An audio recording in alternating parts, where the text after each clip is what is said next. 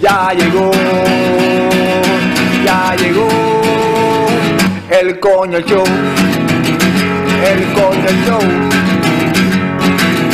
Pam pam para pam pam pam para pam pam pam para pam pam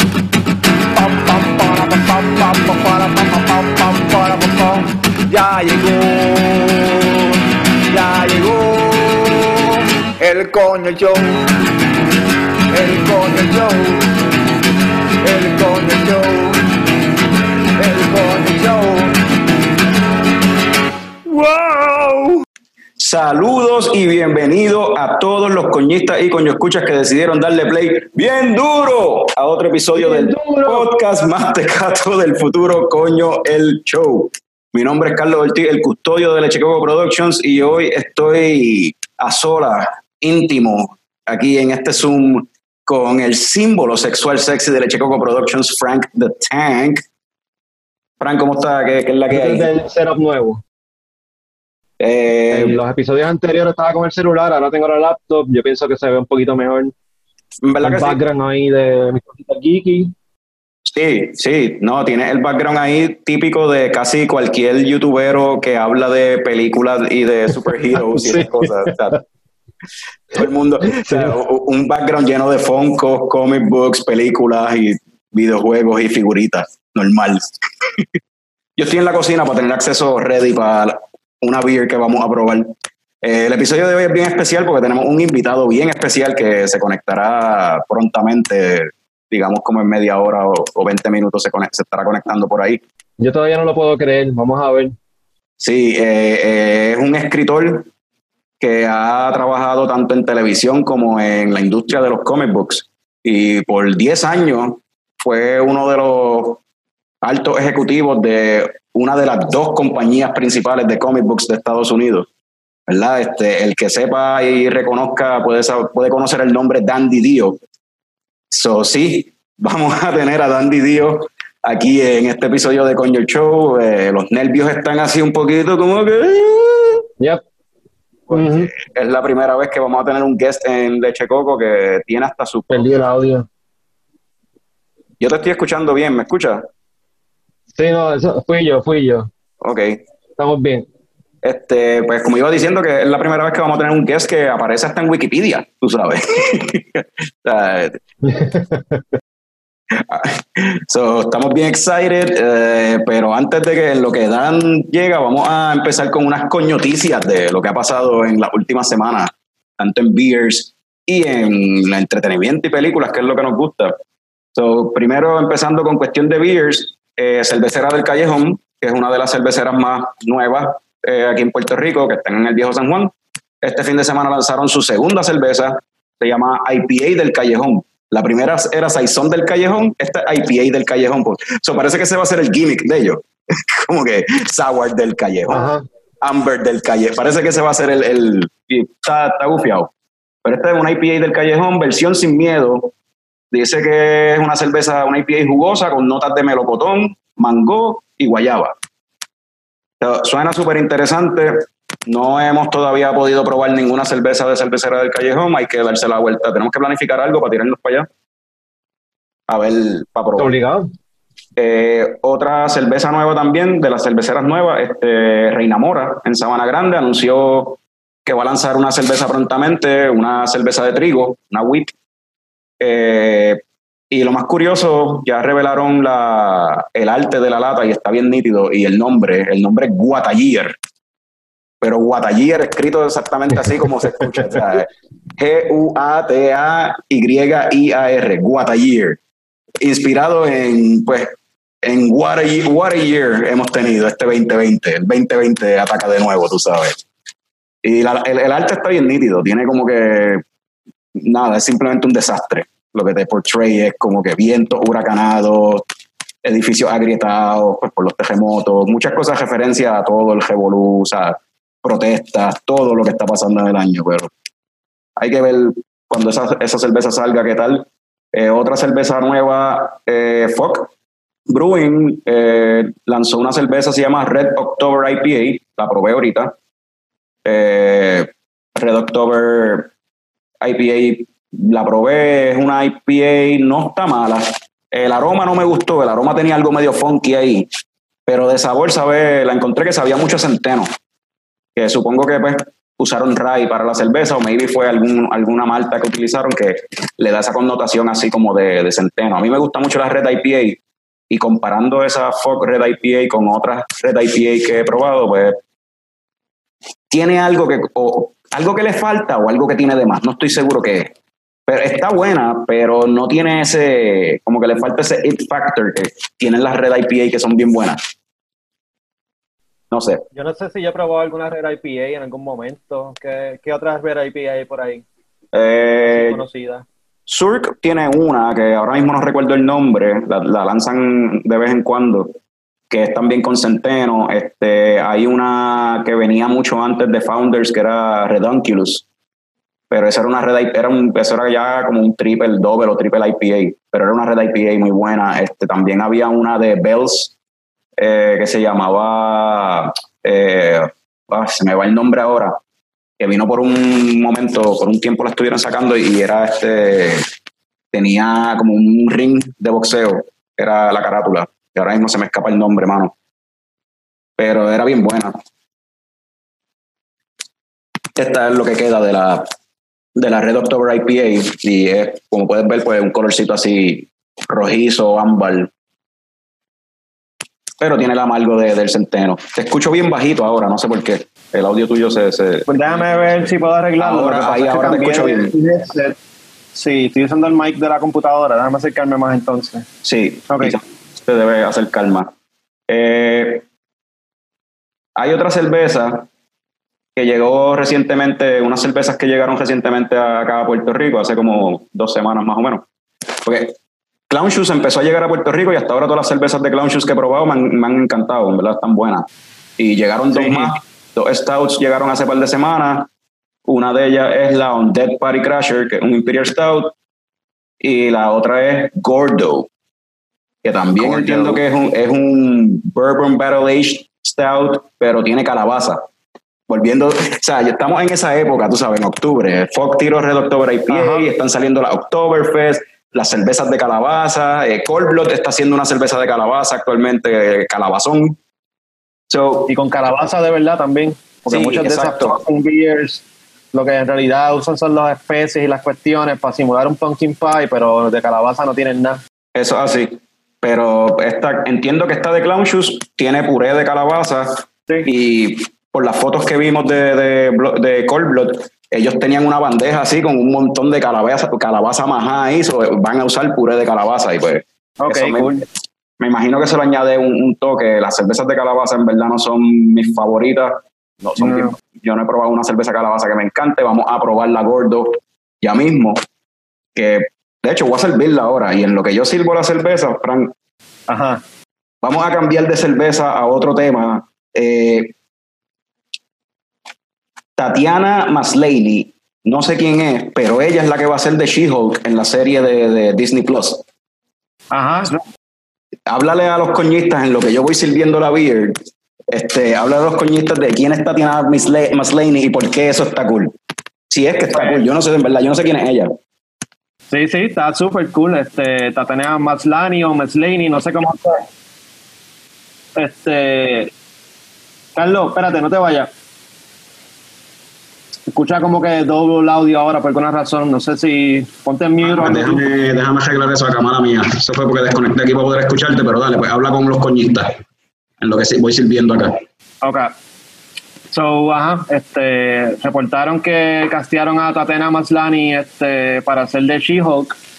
Tatiana, ella es conocida, ahí está la cervecita, chévere. Ella es conocida porque ella es la protagonista de esta serie que se llama Orphan Black. Y esa muchacha le mete actuando bien cabrón. Ella, en esa serie ella hace muchos papeles diferentes porque la serie se trata de diferentes clones. So, ella hace un montón de, de, de papeles diferentes y tiene un acting range bastante chévere. So, este, yo pienso que como Jennifer Walters, que creo que es que se llama así, She-Hulk, ella puede hacer un tremendo papel. Así que, que vamos a ver cómo. Ya, qué oscurita es esa cerveza. Pero vamos a ver cómo le va a ella. Yo estoy pompeado con esa. Me imagino que esa serie saldrá en 2022 o algo así, porque con esto de la pandemia, me imagino que se van a tardar un bastante tiempo en, en, en poder empezar el production como tal. Eh, so nada, si, si no han visto esa serie Airfan Black, la recomiendo, es súper buena, creo que ella ha ganado unos cuantos Emmys por la serie. Oh, nice. Súper oscurita. Eh, so, si están buscando una serie para ver, Orphan Black definitivamente les va a gustar. Creo que es una serie de, de BBC Canadá y después la darán por BBC America. Eh, check it out, está bien buena. Ahí llegó Carlos.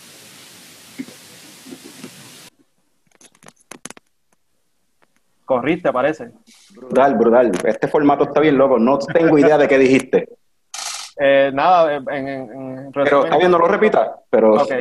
no tienes que repetirlo. La gente, la- el que está sintonizando lo escuchó, que es lo importante. Um, bueno, Vamos a probarla. ¿a qué te huele?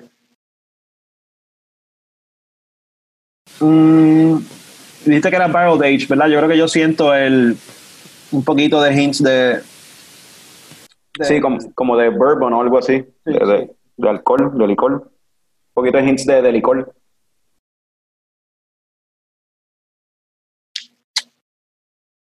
Mm, interesante. ¿Te gusta? Está bien interesante porque tiene esos hints de, del... O sea, se nota bien rápido la calabaza. O sea, rápido tiene un sabor que como que invade, que no es normal en este estilo de en este tipo de cerveza. Y rápido me, pues como sé que tiene calabaza, pues rápido logré identificarlo como calabaza. Yo creo que si no me dices que tiene calabaza, no lo, no lo siento. Pues, como te digo, o sea, al saber que tiene calabaza fue que pude identificar el sabor, pero sí rápido me dio que hay un sabor ahí que no es lo normal para este tipo de stouts. Esta cerveza tiene bastante alcohol, ¿verdad? Se siente bastante. La, tiene 10.5% de alcohol. Ah, ok. Pensé que quizá era un poquito más alta. Está bien. Es un Imperial Pumpkin Stout. Y pues se hizo con spices y añejada en, en barriles de rye whiskey. Estábamos hablando ahorita de Centeno con la, las Red IPAs. Pues, este, añejada en Whistle Pig in their 10-year rye whiskey barrels, adding a unique and complex butter flavor. Eh, y tiene y tiene puré, tal y como dijimos, teni- tiene tanto especias de o sea, pumpkin spice como también tiene puré de calabaza. Yo creo que no sabe, o sea, que típicamente las pumpkin ale saben como a pumpkin pie, Yep. pero sabe más como a las especias de pumpkin pie. Y no necesariamente una cerveza tiene que ser de calabaza para tener ese tipo de sabor, porque por ejemplo hace años atrás Ingeniero Microbrewery había hecho una cerveza con, que era de batata, batata mamella, y cuando tú la probabas, en realidad sabía como si fuera un pumpkin ale, como si fuera una cerveza de, de, de calabaza. Y era porque utilizaba las mismas especias que se usan para la cerveza de calabaza, usaba el pumpkin Ah, spice. vaya. Ok. O sea, en realidad de batata no tenía nada, lo que ten- o sea, sabía como si fuera de, de calabaza. Y esta pues no, me- no sabe como si tuviese pumpkin spice, no sabe un pumpkin pie. No, no, no. No creo que hayan usado las especies esas. Dame cogerlo suave con esta cervecita, porque si no. Sí, sí. Este, ¿qué más tenemos por ahí? Eh, los cines, mano, los cines en Puerto Rico ya abrieron de nuevo. Eh, ya estren- entiendo que ya estrenó la primera película. Eh, es la película, esta no recuerdo el nombre, que es con Russell Crowe. Que anyway no se ve muy interesante, en mi opinión. Pero lo, sé- lo que, ¿Cuál es esa? una ahí que parece que el tipo una, está en un tapón y una tipa le pasa por el lado y le toca bocina y él lo toma personal y pues este se va en un viaje de road rage, stalking a la tipa y como que le hace la vida imposible, whatever, como que Por un Eh. momento me recordó a, a Blown Away. ¿Te acuerdas de esa película? habló no way, ¿por qué Blown rayos Away, blow? ¿qué se llama? Blown No, Away, pero- ¿qué se llama? Going down to, falling down tú dices, Falling Down, ¿eh? Con, con, falling down con, con Michael Douglas. Con Michael Douglas, esa, esa es la que Sí, sí, algo así es lo que me recuerda, algo así como Falling Down parece ser. Pero peor porque eh, en Falling Down Michael Douglas se nota que tiene una guerra campal contra el mundo entero. Ajá, aquí es con una persona específica. Aquí es con una persona específica porque le tocaron bocina, es como que, what? ok. Y creo que parte del mensaje, por lo que vi en el trailer, es como que es que tú no sabes por lo que cada persona está pasando y un bocinazo que tú le metas a alguien, tú no sabes si eso es lo que lo saca de, lo saca de, de quicio y lo, Claro, claro. pero no sé, eso no justifica que tú vayas hasta el stalking a una persona y querer No. matarla o whatever, lo que, o sea, hacerle la vida imposible, no sé, whatever. Suena interesante, pero no para arriesgarme a coger COVID en el cine. No, no, a mí no me interesaría ir al cine a ver esa película, ni siquiera, aún si no hubiese lo del COVID. Sin embargo, Tenet, que es la película que más llevo esperando de este año, eh, octubre 1, según la página de Caribbean Cinema, acá en Puerto Rico va a estrenar Tenet octubre 1 y octubre 8, la semana después, va a estrenar la película que tú más estabas esperando, que es New Mutants. Ah, So, ¿Tú te, arriesga- te arriesgarías para ver New Mutants? Para ver Tenet, definitivamente, y para Mutants también. Siempre y cuando yo, yo vea que los cines están siguiendo lo- lo- los métodos de, de distanciamiento y, y estén limpiando y todo, me puedo arriesgar. Yo sé que ya anunciaron, son varios cines que van a estar este, abiertos. So, eh, entiendo que el de Aguadilla es uno de ellos. Pues, y estoy de acuerdo, eh, pienso igual que tú. Me gustaría ver cómo son pues, lo- los protocolos que están utilizando de, de limpieza y de distanciamiento, porque no, no quiero estar en el cine. O sea, las butacas del cine son las butacas que, o sea, es como en los aviones. Esos son los- este tipo de espacios que menos cumple ese distanciamiento social para nada. Ni siquiera hay distanciamiento y punto. O sea, tú compartes el armrest con la persona de al lado, ¿entiendes? Ajá. O sea, así de problemático es, es como están acomodados esos- esas butacas, esos asientos. Y en los aviones pasa lo mismo. So, yo espero que eso lo estén bregando de alguna forma, me dejen tres butacas a cada lado y, una- y en la fila detrás de mí, en la fila al frente mío no haya nadie tampoco, porque espero No, que sea una- algo así. No, yo quiero una fila completa para mí y, y tres filas por el medio del próximo, tú sabes. Yo no quiero, yo no quiero nadie en mi fila, porque tiene que pasarme por el frente, ¿verdad? Para ir a su asiento. O sea, yo no quiero eso. Pues ese es otro, eso es otro, otro issue, pero para eso está la mascarilla, pienso yo. La, la mascarilla, el uso de mascarilla, donde más de verdad lo necesitas es cuando no puedes tener distanciamiento social. Claro, están pidiendo en el cine que tengas la mascarilla puesta todo el tiempo, a menos que estés comiendo, pero también escuché que supuestamente van a designar una área para comer. Y, pero no sé si eso es dentro de la sala o fuera de la sala, no sé cómo va a ser de verdad.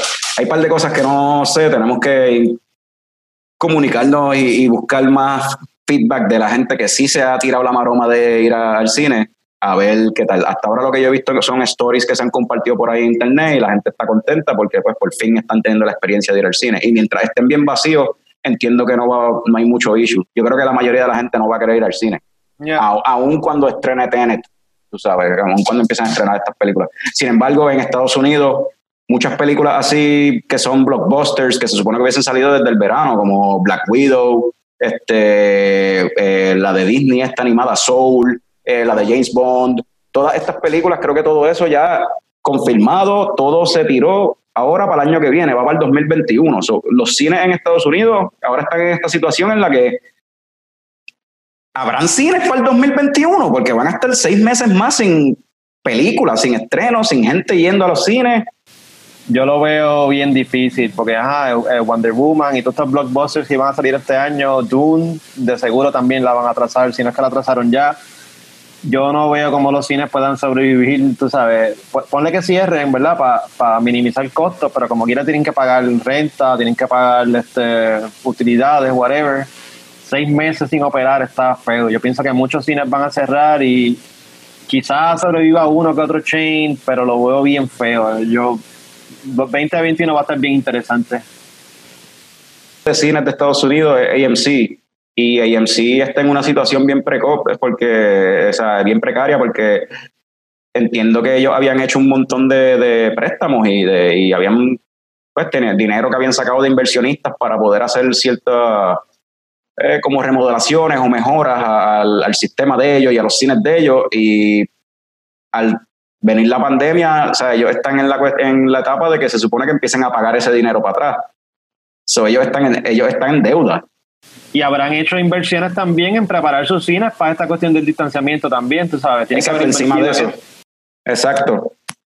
Que yo no sé de verdad qué va a pasar eh, si los cines, si esto se escocota de verdad, es un cambio monumental en la cuestión del entretenimiento y cómo se va a consumir, porque entiendo que entonces todo se movería más a streaming. Y si eso sucede, yo creo que le podemos decir adiós a, a los blockbusters como los conocemos hoy en día, las películas estas de eh, 150 millones para arriba de budget, tú sabes, van a hacer cosas más pequeñas, este, con budgets de, no sé, menos de 100 millones. Sí, porque- nunca porque- van a recuperar el dinero. Ujú. Sí, la, la, la, la- una película que tiran por streaming jamás y nunca hace la cantidad de dinero que una película que se lanza en los cines. Tú me estabas mencionando el otro día de la posibilidad de que maybe compañías más grandes compren estos cines.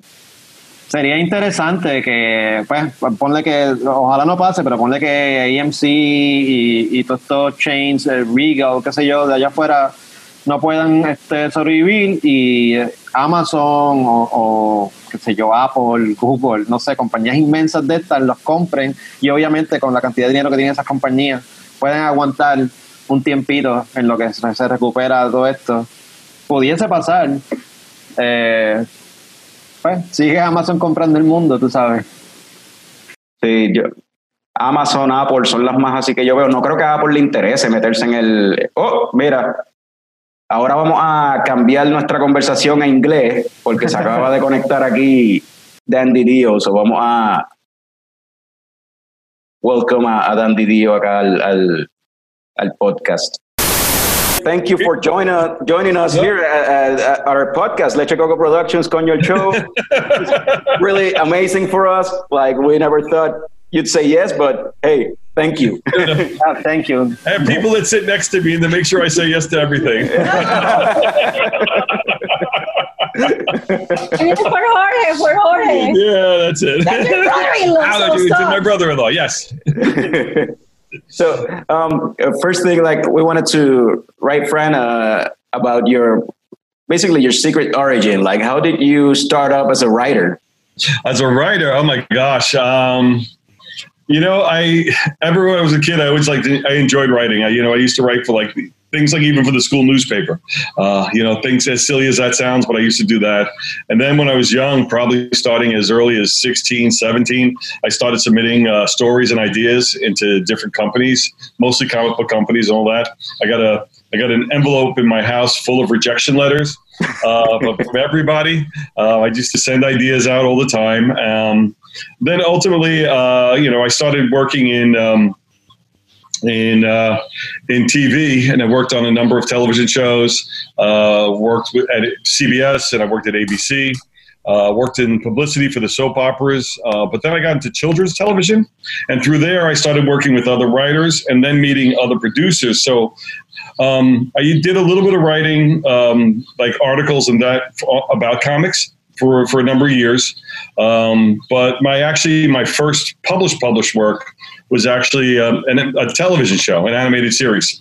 Uh, I worked on a show called Reboot, which was the first computer generated series, and uh, I wound up doing some writing there. I, I, I wrote a couple of episodes of that, and then from there, I was able to get um, working with uh, another writer, uh, Jimmy Palmiotti. We were able to get a job uh, on Superboy at DC, and strangely enough, I got the job on Superboy writing, and completely independent of that, I started interviewing uh, for a position at the company, and they were two separate tracks. Everybody thought they were associated with each other. They weren't. They were just two different things happening at the same time at the same company, which is just you know just coincidence. And then ultimately, once I got the job at DC, um, I stopped writing for a while. Uh, but then, um, as time went on and I was there longer, I started to write as I was working with the company. You know, and I, I, like to find all the weird characters and the strange ideas and things that nobody else wants to do that I can have some fun with. You know, and I, I leave the big characters and the big stories to everybody else. But I, I like all the crazy stuff. Were But you uh, always it's been a long journey. You know, it's been a long journey. were you always into comics uh, since you were young, or is that something you picked up later? Yeah, I mean, I've got I've got comics. I actually got comics that I bought when I was a kid. Um, uh, from the 1960s. I still have them. They're they're crumbled. You know, the the, the covers are all ripped up, but I, I wouldn't give up them in the world. I mean, I've always enjoyed comics. Um, it, I've always found a way to make comics part of my life. Um, even when I worked in television, I found out ways to um, to meet comic creators and actually. I actually did a crossover, believe it or not, with one of my actors when I was working on All My Children, which is a soap opera. Mhm. Uh, I was working with one of our actors, and we crossed over with uh, the Second Life of Dr. Mirage from Valiant Comics. So I always found a way to do things together. And then when I was working in children's television, I used to hire a lot of comic book writers that I knew to come do and write and develop product for me uh, in TV. So I always found a way to get comics into my work. And even even at Mainframe, when we did reboot, everybody was a comic book fan. So comic book talk was our shorthand. We would describe things by the way of discussing comics, like this should look like Doctor Strange's world, or this should feel like Iron Man, or this should be Silver Surfer. And everybody knew what we were discussing because we all shared that common interest. Do you remember what was the first comic book that you bought? Um, it's an interesting question because I I have I have um, probably the earliest comic that somebody bought for me, I would say, um, which I still have, is the Flintstones go to the 1964 World's Fair in New York.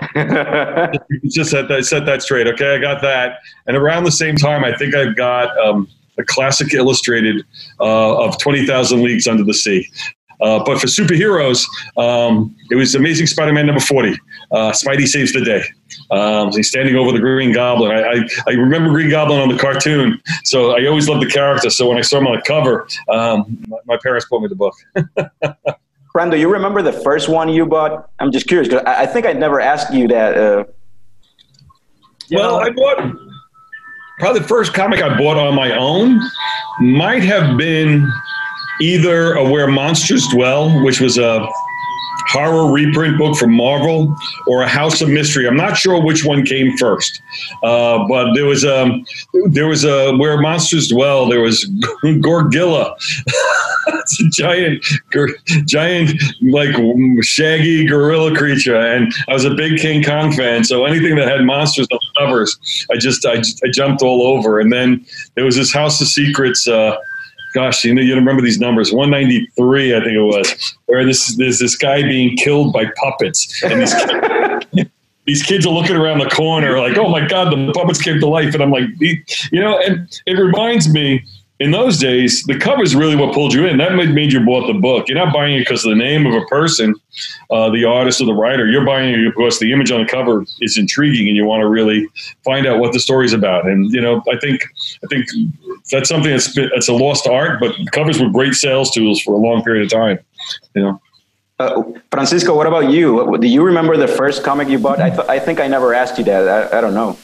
Uh, I'm not gonna remember the first one I bought, but I do remember the first one I read. Though uh, I got a, a whole a stack of comics from from my dad from the 70s, the really old uh, beat up comics, and uh, they had a whole bunch of Batman comics in it.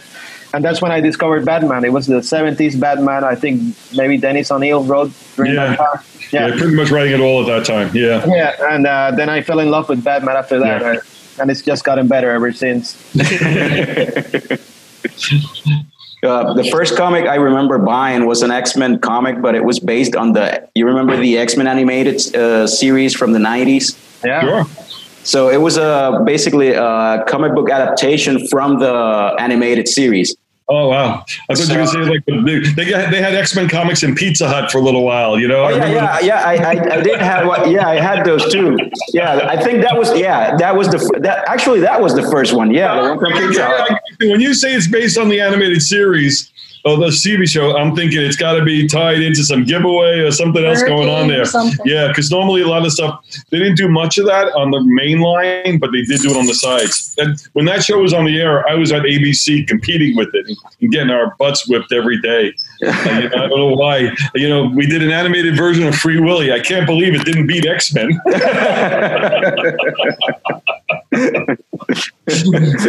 maybe if, maybe if the whale was a mutant or something, we. It, And I, the whale could talk, believe it or not. oh, oh, so it, had, it, it was a super whale. I don't know. It's a cartoon. yeah. Simpler times. Simpler times. Talking about TV and all that, like the recent, uh, uh, the unprecedented success that that TV and movies have had in the last, I, I'd say, the last decade. Uh, and I'm talking about TV and movies uh, based on comic books. Like, Yeah. what are your thoughts on that? That's uh, I don't know. It's, Oh, you know, um, I was talking with Keith Giffen. We had we had a talk a long time ago when I first started there, and one of the first things Keith Giffen said to me is, "as as soon as they can do comics better on TV and movies, comics will be dead." And um, you can see a definite wane of interest in the print periodicals, the print storytelling, because the the movies and the television shows and the amount of them there are are really filling that need for those fans looking for that type of storytelling right now. So in, in that way, so I think it's a great thing to see them go out there and do this and attract more people. But at the same time, I think it might have hurt the comics business overall. Um, because I don't think you're going to get a casual reader or somebody who wants to learn about these characters come to a comic when you have movies and TV so accessible that they can learn about the characters through that at the same at the same time, same way. So, and, and the good thing is, it's it's a great evolution for um, for the characters, the superhero characters. Now, this the comic books themselves, they also have to evolve. They also have to change and and be something else. If if the superhero isn't the sole driver of why people want to read comics anymore. How's that for an Sorry, I got serious. I thought Francisco was going to say something, but So He, he was thinking. I could see he was thinking something. yeah, So no, I, I, I tend to agree with you, uh, but I would also say that some shows and, and, and movies have driven people to maybe want to read more about those characters and maybe go out and buy the, the comic and just delve into the specific character. Like, for example, uh, after I saw Black Panther, the movie, I kind of wanted to read Black Panther comics, see what that character was about. Same thing with Captain America. I wasn't never into Captain America before the movies, but then I kind of I kind of fell in love with the character, and then I I went on to buy comics and read more about him. So there's examples of that too. The, the, my, the, my question would be to you is, were you a comic book reader before you did that, or did that get you into the comics? That that's that's a fair point. I already read comics. Yeah. yeah, that, Yeah. that that's and that's the logic. It, you know, look, we see the best example of television driving sales of comics.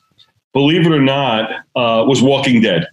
Uh, the Walking Dead television show was such a phenomenon that they couldn't keep graphic novels of Walking Dead on the shelves.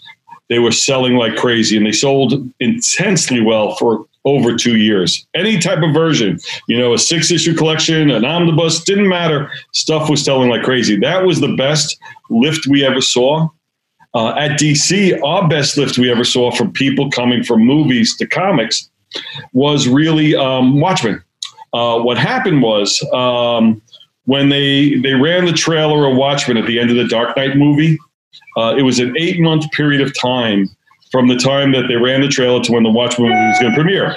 And in those eight months, DC Comics sold one million copies of the trade. One million.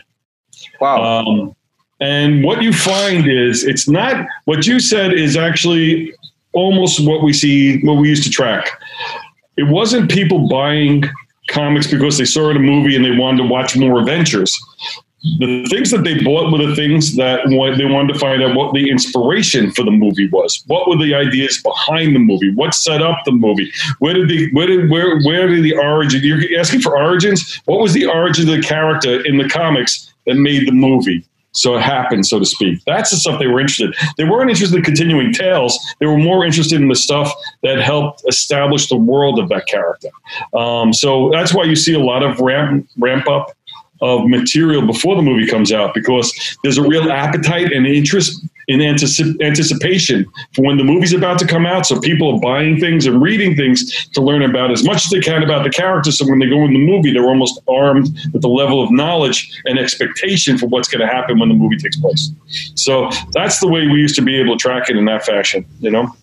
Yeah, I I agree with that, and I, I also I've seen that not only you have some uh, cases like you said, uh, like The Walking Dead driving sales for a comic book, and maybe, uh, but as you said, driving the sales for the origin, the the source material, but also there's this thing that I don't like that much that I've seen, uh, like the the popularity of the movies or the TV shows sometimes drive also creative changes in the in the story of the in the in the like sometimes they even change the the powers or the or the or the origin story of the character they change something that was that used to be i mean one as, a, as an old school fan of, of a character could think that that was untouchable that, Yeah. that some some aspect of the story was untou- of, of its origin or, or the or was untouchable but then since the movie became so popular or the tv series and they uh, presented the character in a different way. Now, in the comic book, you see how they start to change the character to fit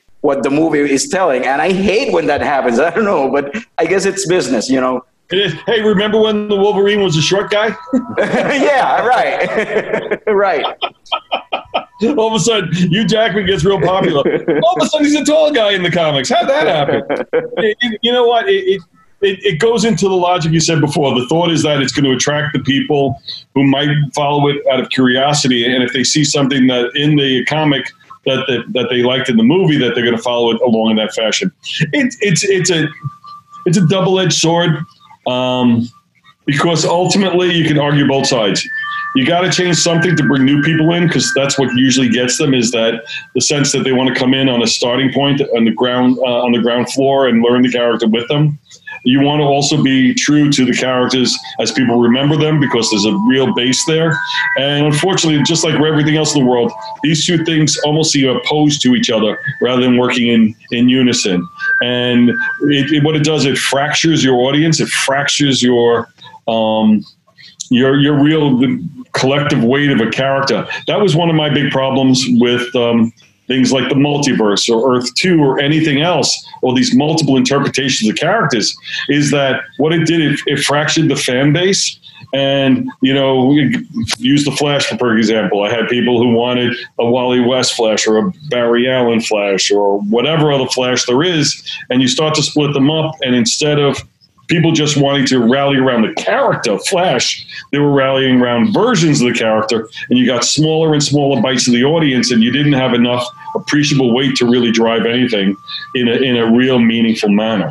You know, so that's why they always try to collapse it down. I mean, but that's not just something I did. I mean, if you go back to early '90s, uh, when when Green Lantern wasn't working all that well, and they decided to kill Hal Jordan and kill off the Corps and just make one Green Lantern, uh, Kyle Rayner, you know, and the idea that that one person will be so unique that anybody who's a Green Lantern fan will just gravitate to Kyle Rayner, and that unfortunately that didn't happen. And then uh, then you start changing it again, and all of a sudden you're on that slippery slope that it feels like you're constantly changing things over and over again, just trying to find that that magic formula, so to speak. Yeah, that, that's a good example because there there's a Hal Jordan enthusiast, there's Kyle Rayner enthusiast, and because of the Justice League animated series, there's also a. Uh, uh, John Stewart. John, Stewart. There's John Stewart, John Stewart enthusiast. So you have different the, the same uh, different versions of the same character, and what you said, different fan bases. uh, You would say, uh, yeah, that's. When I've I, seen- got, when, I, when I got when I got to DC, Kyle Rayner was the Green Lantern, and there was an organization called Heat that would write us almost every week and go on the message boards and everything like that. And Heat was about bringing back Hal Jordan, I think it was, or something so crazy I can't even tell you. Um, but but but, uh, but you could see, you know, and it, it's interesting because I mean, people do. I think people get more worked about their fictional characters than they do the real people in their lives. In some ways, it's just this interesting thing because there's a level of expectation that, that, unfortunately, your family you'll never get from your family, but you hope to get from your fictional characters.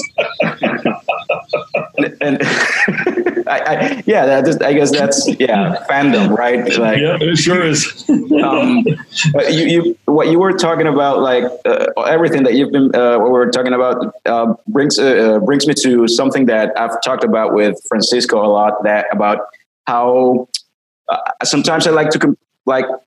Sometimes it fr- frustrates me uh, the issues with continuity in comic books. Okay. And, and I like to compare sometimes, I, I make this analogy of, of comparing like co- American comic books with Japanese uh, manga. Right. And Japanese manga is mostly creator owned. So most stories have a beginning and an end. Right. But the way American comic books work, right? It's uh, the owner is the publishing house, so they they have they need to keep the these characters and this story going on forever. And sometimes I think that to for I think it, it makes it more difficult for the writers and the creators. I mean, it's great that it, they have a challenge when they come to write a book with all this canon, dragging all the canon and all this, but at the same time it, it gets to a point that you can write yourself into a corner. You know, uh, like historically, the, the book writes itself into a corner. So Yeah, that's why you get so many reboots and restarts. uh, yeah, I guess. As, I, as I used to explain, well, two things. First thing on uh, when Stan Lee started working on the Marvel Universe, right? When he started building the Marvel Universe, as the story goes, Stan always expected the characters to age out and change. That's why Spider Man was getting older. Uh, that's why he graduated high school and ultimately graduated college. And then ultimately they start to hit an age where they get too old and then everybody freezes. And then they start to roll back. Um, and my, my running joke for DC was that. Um, that um, anytime uh, the problem was that Superman, Batman, and Wonder Woman never really aged. They were all around early 30s, mid 30s, something like that, and they never really aged. But every other character was aging around them. You know, Green Arrow was aging, and Green Lantern was aging, and I always used to joke whenever Nightwing or Dick Grayson got older than Bruce Wayne, then we knew we had to reboot the universe. and, and that was that, that was the concept is that every time because Dick Grayson was this big and he's oh he's the same all of a sudden now he looks like he's going to be older than Bruce Wayne. Um, so sooner or later you got to pull the plug and start over again, and that used to bleed to the reboots over and over again. And because ultimately, because you're right, Superman, Batman, and Wonder Woman are so iconic as as as not just as characters, but just in what they mean to so many people and what they stand for. Now they almost become more iconic than actually characters for storytelling. You know, they represent ideals, they represent thought, you know, they represent causes and personalities. And, you know, when people wear the symbols of Superman, Batman, and Wonder Woman, they're making a statement about themselves, not just to show that they're a fan of that character. They're really talking about themselves in their interesting way. Um, so that makes it hard. So you can really can't change them all that much, or change them in ways that you think would show a level of progression. You know, and ultimately, the the comic books is built on the sense of continuity, like things are moving forward. But the problem is that the goal was that the audience was supposed to move through, you know, so we'd have a new group of 10 to 15 year olds coming through every five to 10 years. So that way you can retell the same stories and retell the same things over and over again to a brand new fan base and just change a little bit along the way. But what happened is that the fans started to age with the characters and the talent started to age as well. And the talent aged the characters with themselves to age with the fans, that aging with everybody. And all of a sudden, we got an older audience instead of an audience that's younger. And I always, you know, and I went from an audience that basically went from saying, my mother threw my comics out when I was a kid to my mother just bought me a whole bunch of comics that she wants to read me.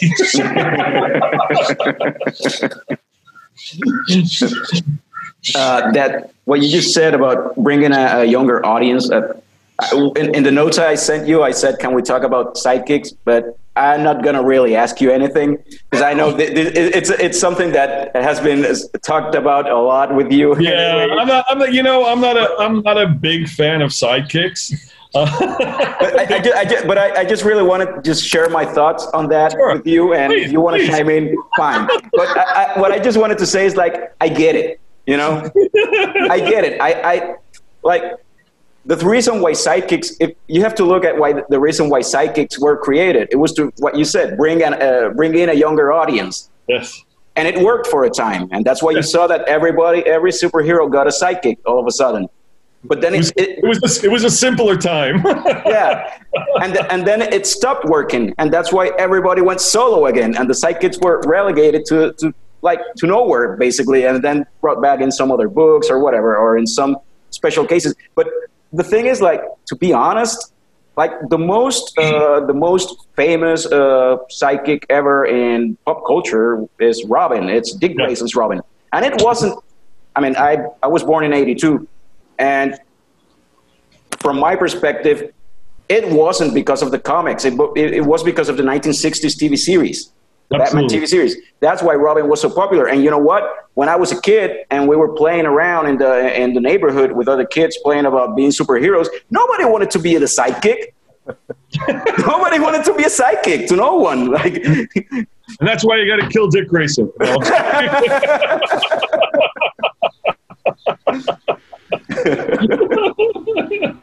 no, you listen. It's like you're, you're absolutely right. Sidekicks were. It's really a. It's really an invention in the of the 1940s. You know, and you think about it, there was a lot of things there. There was a lot of kid point of view, and they wanted to bring kids in to really help elevate or draw, draw attention to the older characters and try to be the entry point for the kids with the older characters. So, I mean, that's why you see sidekicks appear, and that was the thing.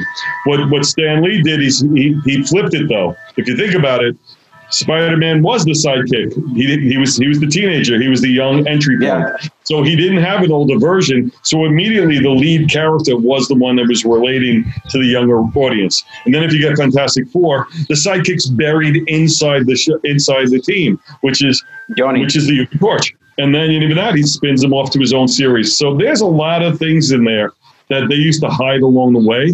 Um, but the Hulk had a sidekick, a sidekick. He had Rick Jones, you know, and that didn't work. And it wasn't until he got rid of those themes and just put the focus on the lead character um, that it really started to take off. So it's it's. I always like you know I spent a lot of time just watching and, and de- dissecting and deconstructing comics and stories because I like to see how things are made and how they develop. Um, and because ultimately you want to know the logic and ideas that went into certain things.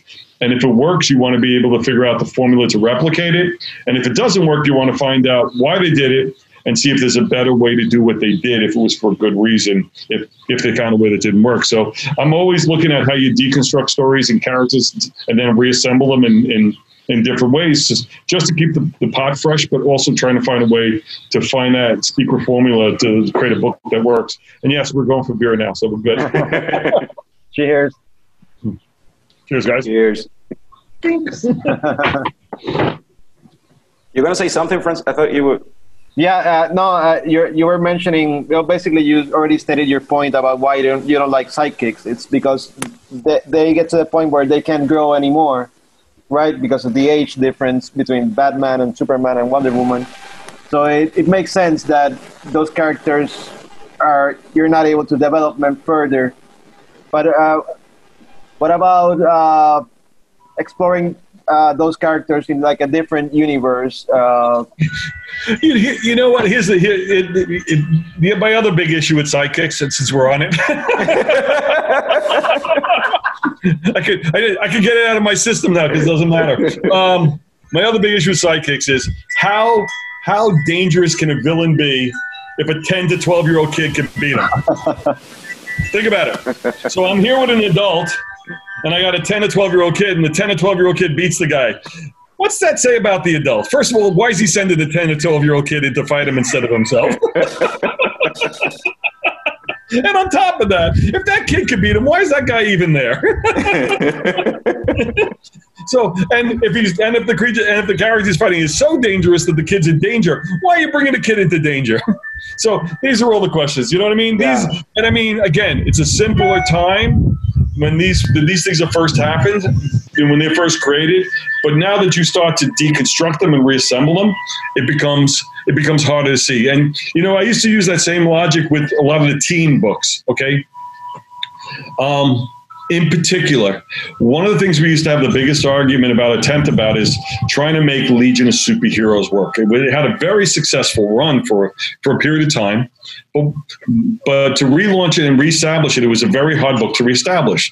First reason why is that when you look at the basic conceits and principles, when Legion of Superheroes created, it's created in the late late fifties, I believe, like 1958, 1959. So first things first, the concept of Legion of Superheroes is 60 years old, um, which means if they're kids, these aren't kids anymore.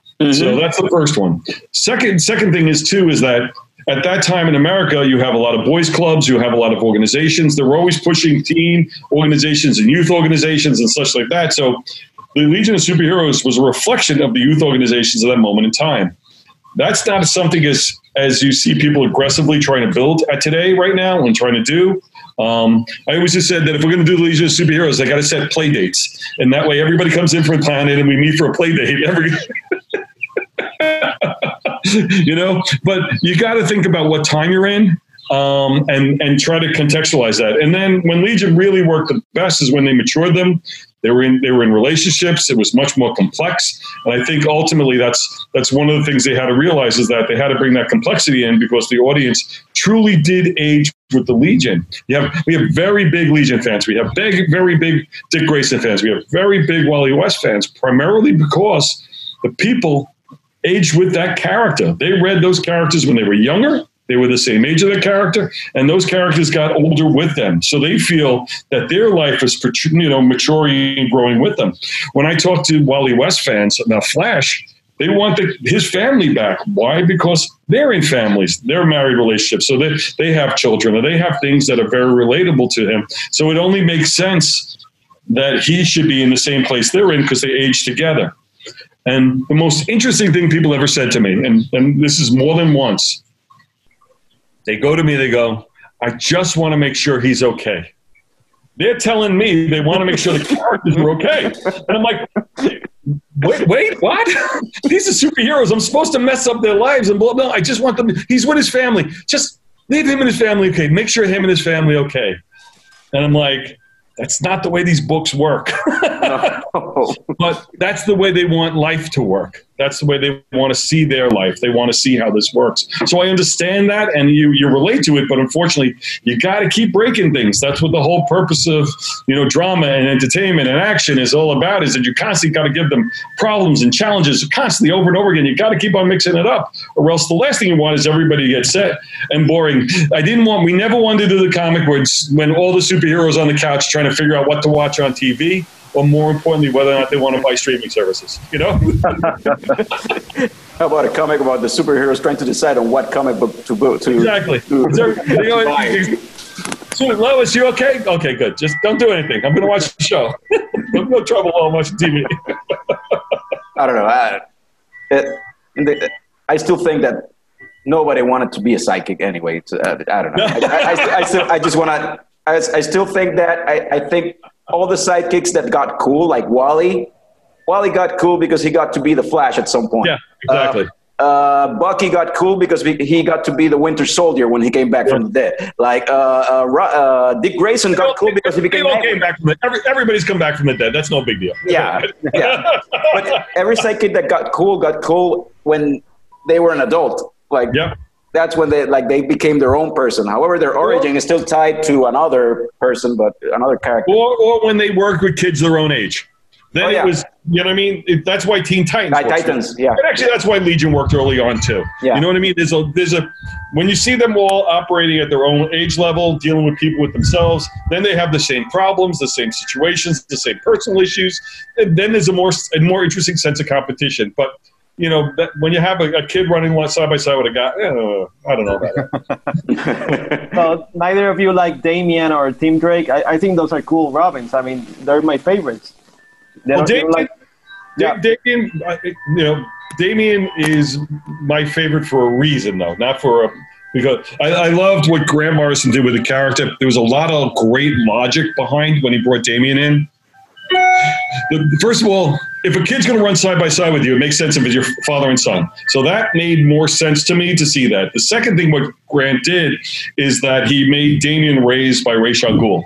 So this kid is just as intense as Bruce Wayne was, you know, in some ways. So therefore, you feel that he has the, the physical strength and the, the motivation to be able to manage being put into dangerous situations.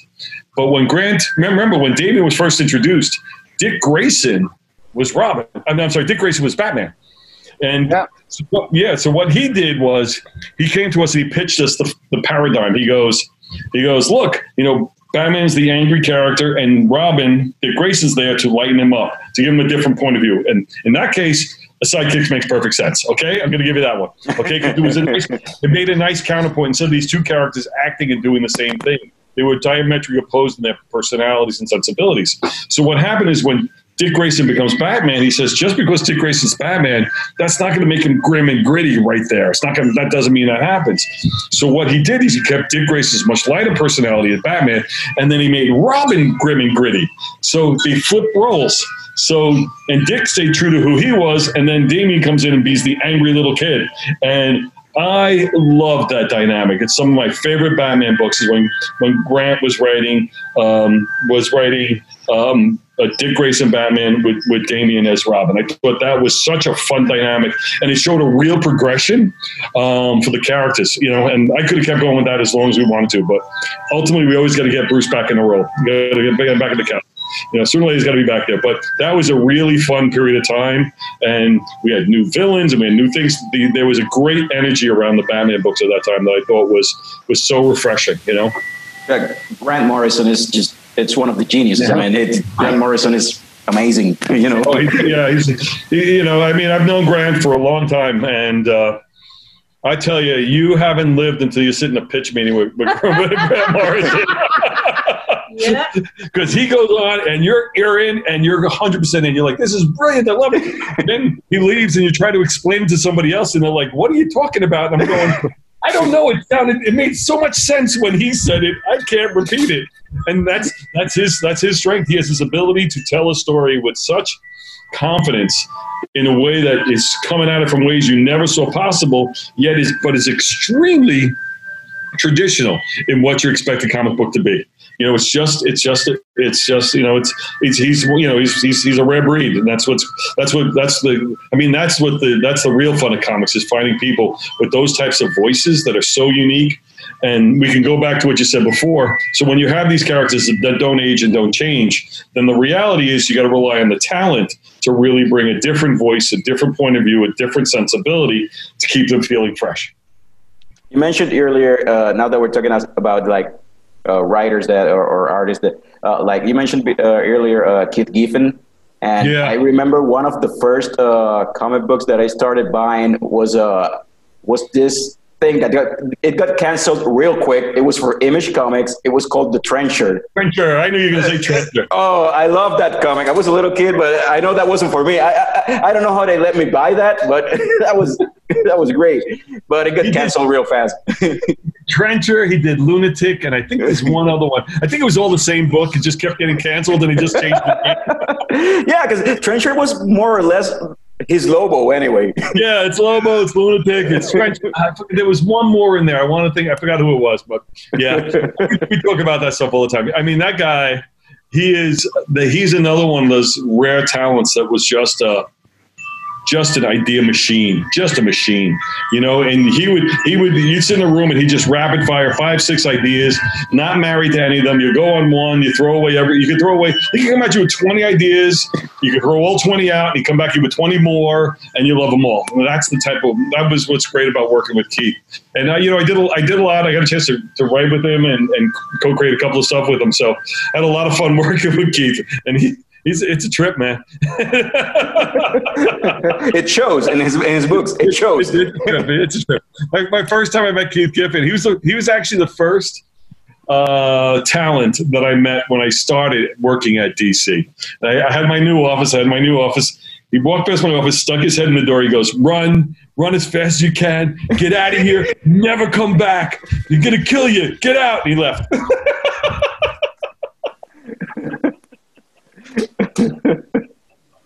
I'm like, what was that? I don't know. I don't know why, but having read Trencher and some of his Lobo work, that sounds yeah, that sounds like the guy who wrote those books. Yeah, just like ambush bug. Yeah, you know, I, I've I've had my run-ins with them over ambush bug, so that's okay. So, how about uh, you know in this digital age we are right now, and more with the whole pandemic thing that's going on, that we have to stay home. And how do you see comic books in the digital age, like physical media versus digital media? Like, I, I Yeah. uh-huh. go ahead, go ahead, go ahead. No, because I've I've been having this discussion with Fran for like for like the last uh, Ten years, I don't know. I don't know. Yeah, like I, I'm I'm always advocating for go digital and leave the the physical media for collectors and more because it's gonna happen anyway. It happened to music. So basically, comic books can become vinyls. What vinyls has, have become for music, it's it's for collectors and real like uh, people who really want to get that that real feel, that old school feel. But in terms of how to get your product to the masses, you got to go digital. There's no there's no Do I get a count? Do I get a counterpoint from Francesco? You got a Francisco. Francisco, do you have a you have a do you have a counterpoint? No, I, I agree with Carlos 100%. I mean, it's just way more accessible to get them digital. I mean, uh, right now where we live, there's no comic sh- shops at all. So there's no other way for us to get our comics if it's not digital. So it's it, it is a shame for, for the comic book shops and, and, and all those businesses. But uh, I think digital is is the way things are moving. Or Okay. maybe the, the sales say something different. Maybe we're completely wrong, and, and physical media is, is going to stay for a while. I don't know. Yeah, it, it's hard to say. Um, I have I have a lot of opinions on this. It's all over the place, but um, my my problem with digital is it's it, it we talk about the music business. Uh, music business has collapsed because of uh, the digital you know digital sales, pirating, Spotify, you know. You know, Apple Music, anything like that. I mean, it forces them to do certain things a certain way.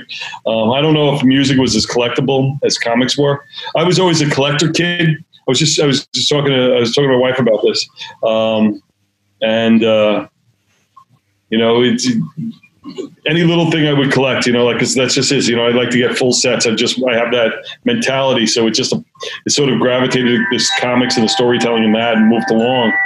But the problem for us right now is the primary purchases of comics are just collectors. You're selling variant covers. Uh, you're buying speculators, buying books. The, the anticipation that something might be worth more money, like Walking Dead number one, because of something else happening. Um, you know, TV series, something like that. So it's hard to say. Um, here's my problem. Um, and this is, again, we are comic collectors. We read comics. So it's very natural for us to say this.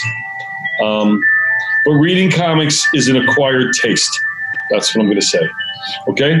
Um, not everybody gravitates simply to the graphic novel formula of words and pictures. Not everybody reads in that fashion. You have more people reading prose, but to go and read a book with pictures and words, you'd be surprised how many more common casual fans have difficulty reading comics. What panel do we read first? How do I read the balloons? They're not familiar with the rhythm of the comics, and it is something that is um, a segment of a reading population. It's a reading population, but a segment of it. Um, and so, therefore, there's something acquired about it.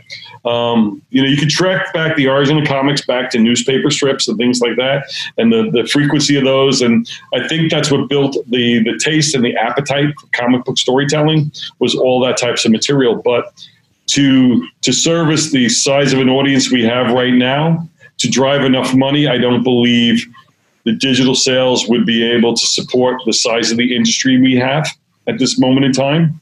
Um, and therefore, the question becomes uh, who takes on the financial burden of creating material that might not be able to be sellable um, if people are trying to make a living out of this. You know, so that's where it gets weird. And I think there's a cap on how many people actually want to read comics. And I think that's just a real number. And I don't think just because you make it out there and accessible to everybody that you're going to get so many more people buying it. Not sure. You might have to change the type of material, but the type of books we create today is certainly not created for a mass market. It's not. It's not created for something for a casual reader or somebody to just read on a simple, easy basis on a digital screen. So, yeah, you're going to have to change your formula if you're going to do that. If you're going to change your format, you're going to change your formula. Um, and the question is, everybody just thinks you could take what you do here in print and lift it and shift it and drop it right over digital, and everything will be fine. Furthest thing from the truth. You have to rethink your product, your audience, the storytelling, the type of storytelling, the, the way you tell stories. And then once you figure out what people are most comfortable with, then you can create in that fashion, and then maybe you have might have a chance for success in digital. that that what, what you mentioned about if it's if it would be if digital would be sustainable in terms of uh, to make to sustain uh, economically the the the industry that's something that we've talked about also and and uh, and it's kind of right now in this COVID pandemic era, it's similar to I think movies are on the, on the danger of, of that with the with the with the theaters closed down and and ma- many uh, studios moving to uh, and creators moving to streaming services. And if I don't know, right now they they announced uh, very very uh, recently a lot of big movies that w- were uh, postponed for 2021, including Black Widow, uh, The Eternals, a whole bunch of movies where we just postponed all the blockbusters basically were postponed for 2021. And the question is, can the movie theaters survive six months more without any new releases? And if they can't, what would be like we were talking about earlier? Like what would be what would happen then? Like if if everything move, moves to streaming, we possibly lose the blockbusters with the uh, it, it won't make any sense to produce a movie a 200 million dollar movie because you're not going to be able to get that money back through a streaming service Oh, I, I, you know. I agree with that. That I agree with hundred percent. I think, I don't think the movie theaters are in danger. I think the two hundred million dollar blockbusters are in danger. Mm-hmm. I think that's the real danger. I think you'll always have cinemas. I think people, once they're able to go out, will go back out again. You'll be surprised how much the muscles are going to start going back to when you want to get. Then you see that sense of urgency to, to get back to some level of normality right now. And I think there's a way for things to go back in, and then people will be hesitant, but then people will be very comfortable with it. But you won't get the, the same big numbers, you know, billion dollar movies that are that that uh, that seems to everybody seems to be expecting these days. Yeah. Uh, whatever whatever they put out. So the reality is, I think what you'll do is you might get things that are smaller, uh, more affordable. You know what I mean? Less expensive movies, but uh, it'll be interesting to watch how that evolves. I think every usually what happens, you know, you always see a contraction in an industry when threatened, and then ultimately that gradual expansion when you see the the ability to expand out again. I think you'll see that moment where you can expand again. Um, I think I, um, my hope is that you know in in a year's time or so, when things start to get back into a sense of normal, because I don't think the world is built to work live out of the house 24 hours a day, you know. And um, I think you know I think people enjoy the the interaction and the communication and the different things to do in their lives, and I'm hoping that things start to work again. Interestingly enough, though, because of the lack of theaters and other things going on in entertainment, the comic stores are actually some of the stores are actually experiencing a surge in sales. Um, not in new material, but in back issues and in toys. And I've spoke to a couple of stores that actually um, card sales were back up again. They were cards and things like the, the guy said to me, he said, you know, my card business has been dead since 1993, and all of a sudden, everything I had was off the shelves. It's all gone. And it's you know what? It's for us crazy collectors. We're taking this moment in time to to to complete our collections, find all those missing things and pieces to fill in those books. Um, because that's what you do. and also, we're forgetting the one thing where was drawing a lot of attention and a lot of money and a lot of interest is conventions. That's also shut mm-hmm. down. I think that's also helped the comic stores. Comic store now becomes back becomes the community spot again, not the convention, but the store itself. So this is a moment where we can regain and hopefully rebuild um, our sense of community with our fans and grow our fan base again. And again, this is, goes back to your casual fans or people who don't traditionally read comics. That if they are looking to go something or trying to get something, we had a lot of people walking through conventions that were there just for the experience, not there because they were comic collectors or anything. They just wanted the experience. They've heard about it. So if we could find a way to transfer that experience back to the store, we could bring those people in, expose them to our material, and hopefully be a, find a way to to to grow the grow the audience again and grow the grow grow interest in in the business. You know. Yeah, it's Uh, yeah, that, that, those are very good points. I guess it is. I did. I did like uh, when there used to be a comic book store here. I did like go, going in and, and talking to the people and, and uh, what are you reading and uh, I'm Yeah. reading this and yeah. When you go to digital, that you you lose that sense of community. So that's that's a good point. Yeah. Yeah, I mean, listen, the digital. I have. First of all, if you're looking for digital, what are the two things that people are looking for digital? Cheap or free? Um, you know, that's usually the first two things you're looking for. Um, and there's a lot of sites that provide material for free that are not exactly legal. Um, you know, and that's that's disappointing because ultimately that impacts the creators. People don't think that when they're downloading something for free that it's actually taking a negative impact on somebody whose livelihood is based on that sale. It's not about the big companies. A lot of these comics now are about the about the individuals. You know, um, so that's an interesting thing. But I mean, the reality is, digital is a good supplement, but not a replacement. How about that? You know? Yeah, that's what's happening right now. Anyway, it's it's been with Comixology and Marvel Unlimited, and now DC. Uh, what's it gonna be called? Uh, they changed the DC Ex- In- Infinite or something. Yeah. DC Infinite. Yeah, it's kind of similar to uh, Marvel Unlimited. DC Infinite. It's Unlimited, Infinite. It's kind of the same. Makes sense. Yeah, they're always like that. Both companies are always. I always used to say infinite was a DC word. Secret was a Marvel word. Unlimited was infinite was a DC word. Crisis a DC word. War is a Marvel word. It's a way to put it. but yeah, we're seeing that with with those with those apps plus comic book are still being published and printed uh, in a in a physical in a, in a physical way. So we're we're actually seeing that, like what you said, the supplement, uh, a complement one to another, Yeah. just to to yeah. That's basically a place to catch up on the older your your back issues. Uh, let's read some story arc from Yeah. the seventies or something. You know. No, not only that, but it's a way to capture all the audience. Like it, Yeah. whoever wants the physical media, it is available. Whoever wants the digital media, it is available. Like, however, you you have to. I get it. What they do anyway in this uh in this um um in this apps like uh unlimited or infinite, like they don't give you uh the the new issues like the the the Right.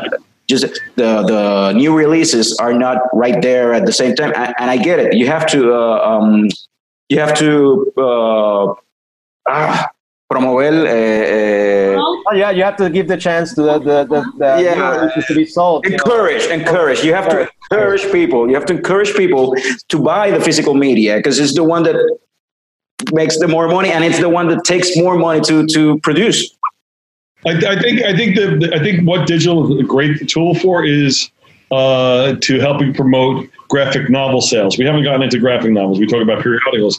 The real business is graphic novels. That's on a shelf, but there's so much product over there right now. They're crowding themselves off. Um, so only again, there's a there's a uh, there, there's a, a very much of a um, of a selection taking place in the stores about which graphic novels they put out. They don't put everything out. They just put the ones they think sell best. So not everything gets exposed. But the good part about digital is that digital could create a level of interest in certain books that then could drive people for a collection to help help build uh, interest in something. And, and collections are the best way for people to catch up and get a real true sense of who these characters are, because you get a much more um, uh, value oriented purchase. You know, the omnibuses or some of these these you get a complete story, which is even more important in cases. You know, I, I think that's that's valuable too. You know. Yeah. So, I think this. Uh, so, what's next for you, Dan? What, what What are you? Are you looking forward to going back to TV? Are you going to stay in comic book? What do you want to do? What do you want to do now? What do you want to do? What do you want to do? Well, the good part is I was getting ready to figure something out, and then the whole world decided to stop, no, so thank you, everybody. Uh, no, I mean, what what happened was, you know, I was, I, you know, naturally I, I like to keep busy and everything like that, but I think one of the things the, the pandemic did in a positive way for me, it allowed me to slow down uh, and actually take some time down and, and, and, recharge recharge the batteries a little bit. And uh, I've got I've got some I've got some fun little projects and things that I've been working on. And actually, one of the things uh, I'm going to be starting in the next couple of weeks is I'm, I'm going to be teaching a class at the Kubert School. Um, I'm, I've always been a, a friend and a fan of the school. I'm working on their advisory board right now. Um, so I agreed to give a class or two, which is kind of fun um, because I just like these talks that we're having here. I forget how much I enjoy speaking and talking about comics. Um, and one of the things I feel that's very important is in all these classes and things that I hear, I hear people discussing you know, how to draw something or how to work a line of dialogue or just how to lay out a story. And I'm more interested in helping people prepare for the business of comics because it is a business, and it's, it's how you sell yourself and how you work how you work for people, but also if you're creating your own properties, how you represent your own property properly and what you should be looking for in, in trying to get it placed or produced and what you should be try to control and where you have to give up control in order to make sure your project gets sold and made. so these, these are things that I think that are important skills, uh, especially for more people trying to get in, because I think it's essential, essential that of comic creators, we get a younger base in here with a younger voice and younger sensibility. If you think about those great Marvel stories of the 70s, you talked about guys like Gerry Conway or Len Wein or Marv Wolfman. These guys are in their 20s. Gerry Conway, I believe, and I, I probably got the year wrong, but he's somewhere between 22 to 26 years old when he's editor in chief of Marvel Comics. Think about it. You know, most of us are just, you know, figuring out, not even figuring out what we're doing and this guy is running the entire Marvel line. But but there's a youthfulness and a voice and an energy and you know and just a, rec- a fearlessness that made these comics better at that period of time. And we need young and more fearless voices to really help broaden out what the energy is. But it has to be tempered with craft. It can't be just people just putting stuff on a table. You have to be able to help focus them so that you'll be able to tell your story properly in a way that becomes accessible to people and that's sort of the stuff that we're going to be working on together with with, with these classes. So it's a lot of fun, you know, and uh, you know because there's you have to you have to find a way to balance your creative and your business. They're, they're two sides mm-hmm. two sides of the same coin, unfortunately these days. And the more awareness comics have the more you realize you're in the business of comics, just not in the hobby of comics. You know, and we have to start exercising the hobby aspect out of the industry. So it is more about business, and then let the people who who, who are buying it let it be their hobby, not the mm-hmm. people making. It. You know what I mean? So a little bit of that going on. Do you, do you get in the time you were with the, in the industry? Did you get a lot of that uh, in the new like in new when when new talent got in? Like were they still seeing it as a hobby? Was it difficult to get people to stop seeing it as a hobby and start seeing it as a, as a business as a, as a as a, job? It's, it's, a, it's, a, it's a fascinating question. Um, because we go back, if you if you go back in the Wayback Machine, okay, Wayback Machine in comics, um, you get people who break into comics writers and you had a very strong editorial pool directing them and teaching them how to write. And in those days some of the best talent were actually the editors. Why? Because the editors were paid better than the talent. So these guys if they wanted a better paycheck they didn't write more comics. They, they went into a, a managerial position and a teaching position in editing or something like that in those days. And then as time progressed the, the the com and more books would be created and more people would need to be writing, the writers would be being paid better than the editors. So then all the good talent was actually writing. And then the editors started to be more about administrative and talent management and all those things. And because their workloads were so big, they had less time to really work with these people and improve the craft. Um, so that started to change. And then ultimately, on the other side, the younger talent, when it became big and hot, they'd start in Marvel and DC. They get big and hot in Marvel and DC. Then they go off and do their own projects here. Um, now, what you have is either you have new talent come in, they get big and hot in Marvel and DC, and they stay around. They stick around because their names help sell books, and then they the priorities start to change for them because they're moving at a different pace. They have other interests, so it becomes less about the cohesiveness of the universe and more about the individual voices, and it starts to fragment things a little bit more. So it's it's it's a hard balance because you need that name recognition and the strength of the talent, but you also need the cooperativeness and the and the collaboration that becomes in into building a shared universe. And finding that balance again is going to be an interesting thing for the people who are managing these lines right now because people have so many things pulling at them, and any one writer not only does he have comic books writing, but he might be writing. It used to be just writing in prose. Now he might have a movie development over here. Might have a TV script over here. He has three creator-owned books over there, and it's not just about working for the company or one company. It's about managing their brand more so than working to build the line of somebody else's. So it's does, he, does that make any sense, or uh, did I just ramble too much?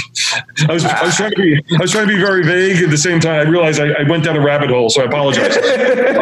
bottom, bottom bottom line is it, they're at a point right now where it's time to start teaching craft again about the strength of what comics and storytelling is. Go back to the core sensibilities of what makes comics great, and see if we can start to build out the industry ground up. That's what I'm really saying. Young voices, young talent, new ideas, but with built with a sense of craft that we know is what makes comics great. Yeah, that was simpler. Great set of other stuff. Go right to I'm not editing anything. I'm not editing. It stays. and, that's, in and that's only one beer, guys. It's only one beer.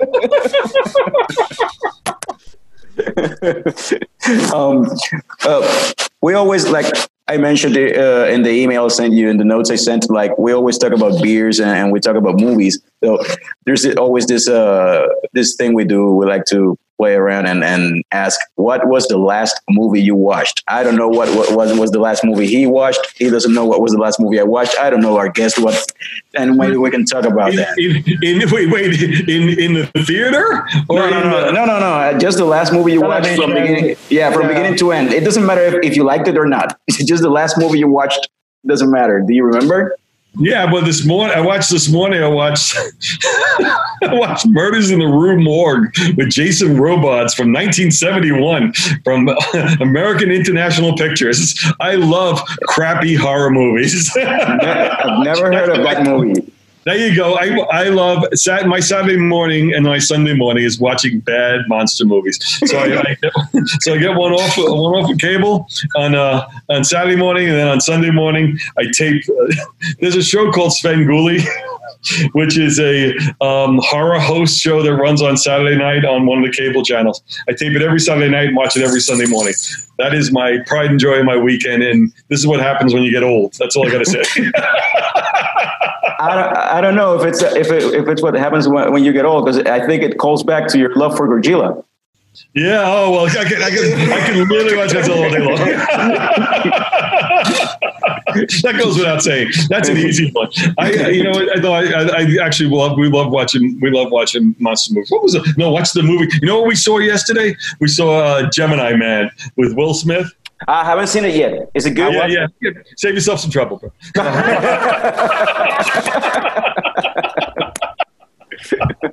All right.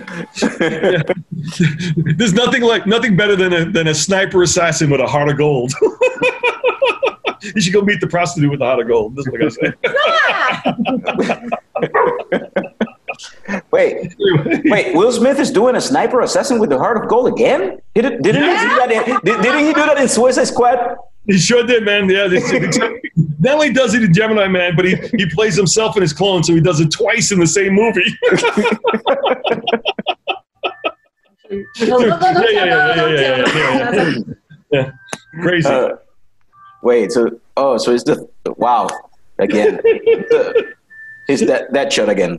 yeah, yeah, yeah, yeah, yeah. That's too bad. Uh, The trailers look good. That's that's a disappointment. Oh well. Yeah, it was. It's, it was a disappointment. It's, it's directed by Ang Lee, who I actually really like his Yeah. work. Really good director. Yeah. It's, it's but then if you go back and you read about the movie, it's one of those movies that was in development for like 20, 30 years or something. It's like one of these scripts. It's, the script originally started with Clint Eastwood, let's put it that way, and it worked its way over over to, over to Will Smith over 20, 30 years time with, with, with Jerry Bruckheimer. So it's like I sometimes you just got to let things go. I, I did that in comics. I used to hold on to ideas and try to make it work, and then when we did it, it didn't work, and you're like, ah, I should have let it go when I when I had a chance, you know. So Will Smith was originally going to play the younger the younger version, and then they were going to CGI the older one, but Yeah, no, by the time they made it. exactly. yeah. That's all right. Francisco, what's the, what was the last movie you watched? Uh, the last movie I watched was uh, Enola Holmes uh, on Netflix. Uh, it's, it's about that uh, the younger sister of Sherlock Holmes. It's uh, you know, I'm not the demographic for that movie. I think it's more for like 15 or 16 year old girls maybe. But it was actually pretty fun. It was a, it was a good movie. I I, I liked. Uh, Millie Bobby Brown uh, doing a different character that's not uh, Eleven from Stranger Things. I liked Henry Cavill as Sherlock Holmes. It was it was a pretty good movie. It was a fun time. Oh, that's good. Okay, we, we have that on our list. Yeah, we have it on the list. Yeah. And uh, Helena Bonham Carter uh, the, uh, plays the the mother. Uh, she's, She's also always great. good. Yeah. Yeah, she's always great. Wait, but it's not a Tim Burton movie. Is it? No. So strange, right? Helena, not seeing- Hel- Helena Bonham Carter in a movie that's not from Tim Burton? What? Yeah. that happens? So what about you, Carlos? Okay. Uh, last, last, oh. last movie I watched was a 1985 cult classic, sci-fi cult classic that I hadn't watched since I was a kid, and I decided to watch it, revisit it. Enemy Mine. Wow. That's Wow. Deep cut. Deep cut. Yeah. and I, I didn't remember much about the movie uh, from when I was a kid, but uh, rewatching it now, like, you know what? The first two acts of that movie are great. It's awesome sci fi drama with a beautiful message. Yeah. The third act, it becomes a, an action set piece that really doesn't work out and feels really Oh, rushed. interesting. I haven't seen. I haven't seen that one in a long time. Yep. Yeah, Long the, time. the third act becomes like an action set piece that feels kind of rushed. Uh, but the thing I took away from the movie is like, why haven't they? This is a perfect example of a a great concept that could work even better today if it got remade. Yeah. If, if do the re- uh, if they do a remake of that movie and fix that third act, I think it could be awesome. I was going to say, give them time. They remade everything. They're they're running out of movies to remake. Who was the actress that played the the, the that played the the main character? Lou No, Gossett? no, no. Uh, the, the actors were uh, the the human. The human was uh, It's like Dennis Quaid. Dennis right? Quaid. Dennis Quaid, And and Lou Lou Gossett Jr. was the the alien who did a, a, a great. I mean, that was real. Like it was great acting. I mean, he was playing an alien. He was playing a male and a female at the same time because it was uh, the, the that alien species was, was kind of androgynous and had Yeah. both like. And so it was really interesting to, to see him with all that costume and the makeup, still see like he him trying to convey all, all the the mannerisms uh, of everything that was going on, like everything that even when he got pregnant. I'm spoiling a Yeah. movie for that's from like 15, we uh, like 20. We saw- we saw. yeah, yeah, it's uh more than 20 years ago. Like it's uh more than 30 years ago. I mean, but yeah, I I think they should remake that movie. It would be awesome. Like with today's technology, and if they fix that third act, it just would be great. There you go. Um, what else do we got? Dan, do you want to talk about something else? Anything you have in mind? No, not at all. I'm here to just drink beer and talk about comics, I guess. All right. There were, there were a couple of things that from the beginning of the show that Frank, Francisco, and I were. I call him Frank. When I say Frank or Frank, is I'm referring to Francisco. So it's I, I figured there's only three boxes. I had to figure that there's a third guy. I, I, I thought he was your sidekick for a little while there. I hate to say. That's funny. So, from the beginning of the show, uh, there were two things that we haven't talked about that happened in the last couple of weeks. And did you guys see the WandaVision trailer? Ah, that was really good. What's that? Yeah, I did. WandaVision. One Division, yeah. Yeah. Yeah, I'm, uh, yeah. Okay. I like. I, It's interesting. I mean, I, I have no concept of what the show's about or what it's what's going to go on there. But, you know, That, that's what I liked about the trailer. Like they showed you a lot of confusing stuff. If you're if you're following the MCU and you see this, it's like what the hell is going on? yeah, yeah. But it looks interesting, and you know, I don't know. It I, it makes me think of House of M, and maybe uh, the there was a uh, I think it was in the '90s that there was a Vision comic that was written that was basically. Uh, as if it was a sitcom, a 50, a 1950 sitcom. So Yeah, I think the- they're basing their, the, the, their show on that, I think. There was a recent Vision comic. I think Tom King wrote it. It's Yeah. uh, similar to that, and uh, you know, with Scarlet Witch's uh, reality-altering powers, it seems like she's in this weird universe she created uh, where Vision's still alive and they're a family. It's it's interesting. Only the only thing I'm expecting from this series is to have them finally call her Scarlet Witch in, in, on screen. Oh, yeah, that's right. I always liked Scarlet Witch. I actually, you know what? It's funny because in the in the seventies when I first started reading the Avengers, the relationship with Scarlet Witch and Vision was developing then. So that was one of the things that you know you were always rooting for as a kid. You know, looking for these guys to get together. So it's amazing where we are right now when you remember those stories early on. You know, And who knows? Maybe these series, and then when they finally do Doctor Strange and the multiverse or whatever it's gonna be called, maybe this is this is the way that they're gonna bring mutants into the MCU now that they own Fox. I don't know. yeah. I mean, like I said, there's you know, I mean, one of my personal favorites is Fantastic Four. Uh, that's one I'm probably more excited about that. I I, I like the X Men, but I, I love the Fantastic Four, um, and so I'm always hoping uh, for a, a take that you know feels like for what I remember it to be. You know, it, it's going to be interesting to see uh, what they come up. And I think Fantastic Four is even easier to bring into the existing MCU right now. Well, it's not just for, for that. Listen, you know, you look at Fantastic Four. Just the, the I, I think Fantastic Four is a comic. Um, mid thirty, mid, around the early thirty issues in the thir- early thirties, all the way through mid fifties. On that is probably the, the single greatest run of comics ever told uh, for creativity and storytelling and ideas and excitement. Um, just it's just the, the level of um, well, that's you know Stan Lee Jack Kirby working together, man. Just the level of creativity and energy is is is something just to behold. It's you know every every book was just exploding with new things and some of the stuff I, I just love the most. And uh, and you know for somebody to hopefully get to a spot where they can be able to capture that, and you know the technology's there to do it now. Um, you know you're always hoping that somebody's able to pull that one off. But I love those. Yeah, and, and actually, I think Fantastic Four is a good property that could work in as a Disney Plus series, uh, like some like a Twilight Zone kind of like a, a, a series. Like every episode is a different, like they're a different like uh, story, a different universe, a different place they visit, or something. There were like I think Fantastic Four could lend itself to something like that. that that's that's that's how the early comic used to read. They used to Yeah. worlds, microverses, and different planets, and aliens are coming in, and all stuff going on. It, it, it was a, it was just it's just a lot of fun, just a lot of fun. I mean, uh, who knows? We'll see. You know, whatever they come up with. I mean, it's it's interesting to see as this stuff develops. Um, you know, and uh, you know, for me now, it's a lot easier to watch this stuff now that I'm not working and feeling that everything's in competition. 'Cause when I work, when I was working in publishing, um, I saw the movies and the TV shows to be competition with us. So if they did something better than us, then that was less reason to buy a comic book. So that always put that challenge in front of us to make sure that we had to do something uh, to compete, you know, on some level. But it's you know it's it's interesting to watch for sure. You Are know? there any like comic book related shows uh, you're actually watching, or uh, maybe you saw uh, Watchmen or or, or The I saw? Watchmen. I, I, we, I got into Watchmen late, and then I went back and watched the whole thing, and I thought it was brilliant.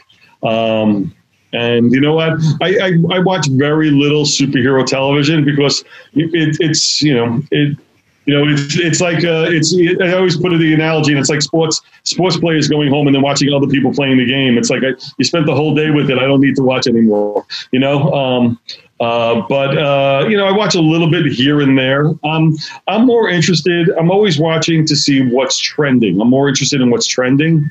I'm intrigued by what's what's in the zeitgeist. That's another thing that I feel got lost a little in comics because, intriguingly, if you look back again in comics, uh, when westerns were big, they had western comics. When horror was big, there was horror comics.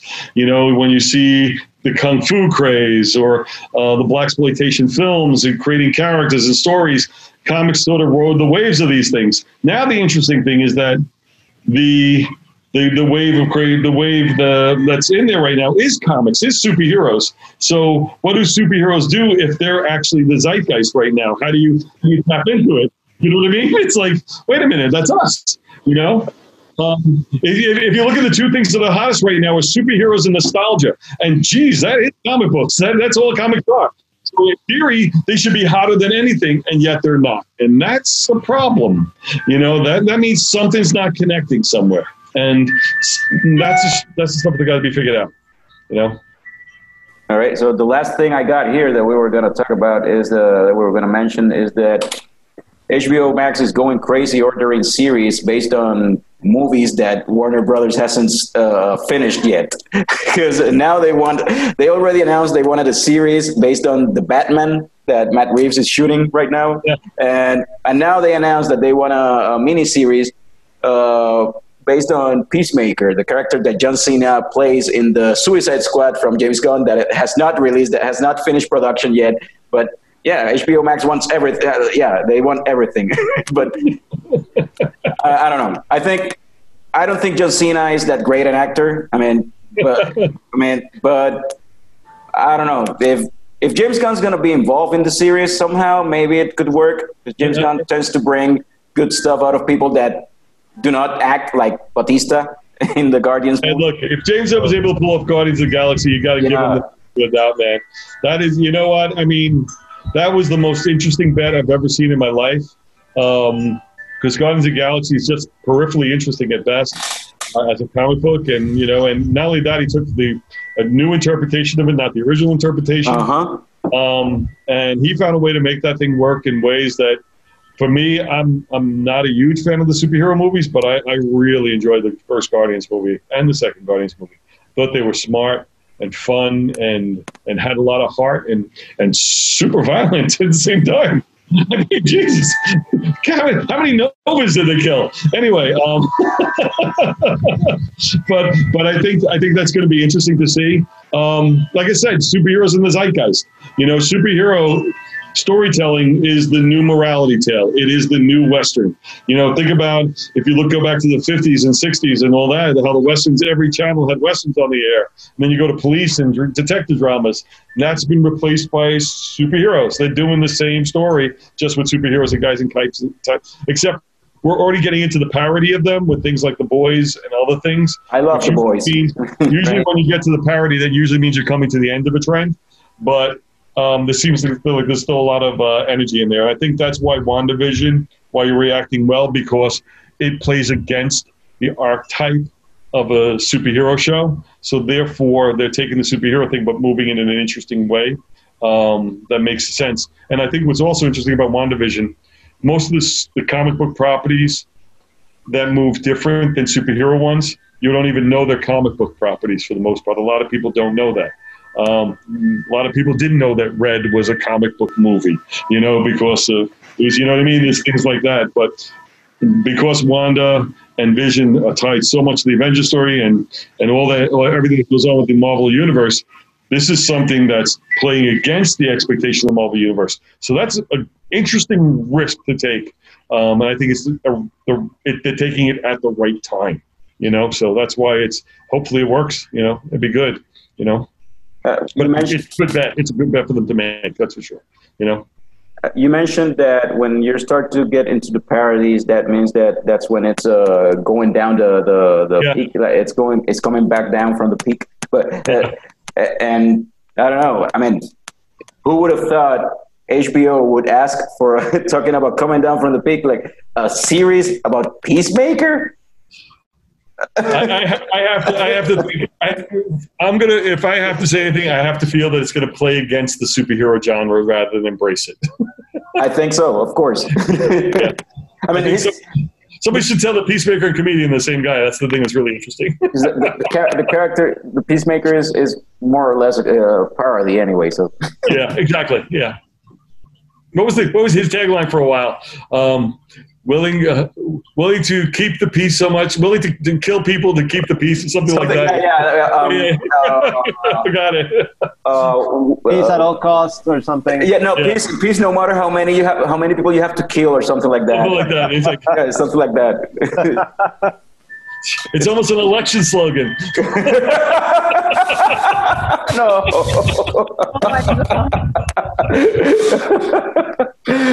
All right. Um, uh, what else? I think we've we've done with everything. We're done with everything we had for the show today. Excellent. Dan, Well, hopefully, hopefully, I answered all your questions in the most meandering way possible. Hey, what's great, man. yeah, it was great. Thank you so much for agreeing to do this. Uh, take care. Um, I don't know what else to say. Like it was. It Yeah, was, yeah it my, was my only I, my only disappointment was we didn't have more beer. I, I, I somebody sold me on the, on the somebody sold me on the beer pot, and I only had one, one bottle. So I'm gonna have to make up. For, you're gonna have to make up for lost time. That's for sure. Uh, I'm so I, I'm sorry. Uh, We we started before you. We started half an hour before you, and we. Oh, that's it. That's how, now you tell me. Now you yeah, like uh, all the glasses are empty. Now, There you go. Okay, I got my second. Now I'm good. I will drink. I will drink a half hour after you. Then, okay. Well, we, we always uh we always uh the way we say goodbye in the show. It's not a, it's kind of a mean thing to say in Spanish, but we say it anyway. okay, do it. Okay, I got a translator here, so that's good. And I'm empty right now, so it won't make much sense. But we say salud, cabrones. Okay. You don't have to say it. You don't have to say it. Don't worry. Oh, okay, Don't good, yeah. You don't have to say I it. can, I can do it in English. I know that one too. So. Well, so just the same, gentlemen. Cheers. Yeah. Cheers. Ya llegó, ya llegó el coño show, el coño show, el coño show, el coño show. Wow.